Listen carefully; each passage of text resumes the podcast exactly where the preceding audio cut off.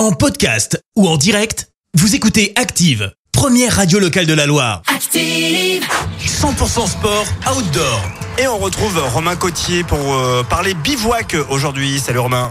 Salut, le GR20, le Tour du Mont Blanc, Stevenson, ça vous parle Tous ces chemins de grande randonnée, ça fait rêver, non Partir à l'aventure quelques jours en mode bivouac, ça vous branche Alors n'hésitez pas, c'est un grand bol d'air frais, mais préparez-vous correctement. Sur le plan physique, ça dépend de vos objectifs, mais pour les tabasus qui veulent aller vite, pensez vraiment à vous entraîner en marchant. Vous ne travaillez pas les mêmes muscles qu'en courant par exemple. Et sur un GR20, même en allant vite, vous n'allez pas courir beaucoup. Pour le sac, choisir son volume, comment le remplir, son alimentation, c'est pas si simple. Et le gain de poids et de place reste une priorité. Quand vous passez plus de 4, 5, 6 ou 7 jours en autonomie à crapahuter, le poids de votre sac devient soit votre meilleur allié, soit votre pire ennemi. Les réponses ne sont pas simples, car selon la difficulté du parcours, l'objectif de temps ou la saisonnalité, plusieurs options s'offrent à vous. Une chose intéressante à prendre en compte, pensez à acheter votre matériel pour pouvoir le réutiliser dans d'autres circonstances. Et oui, quand on a goûté au trek, au bivouac ou encore à la rando course, on y retourne. Et pas qu'une fois, croyez-moi. On est là pour préparer avec vous vos prochaines aventures et on adore ça parce que vous allez aussi nous apprendre des choses. On a toutes et tous nos petits trucs, nos méthodes. L'important c'est de partager. Alors bienvenue chez nous et à très vite.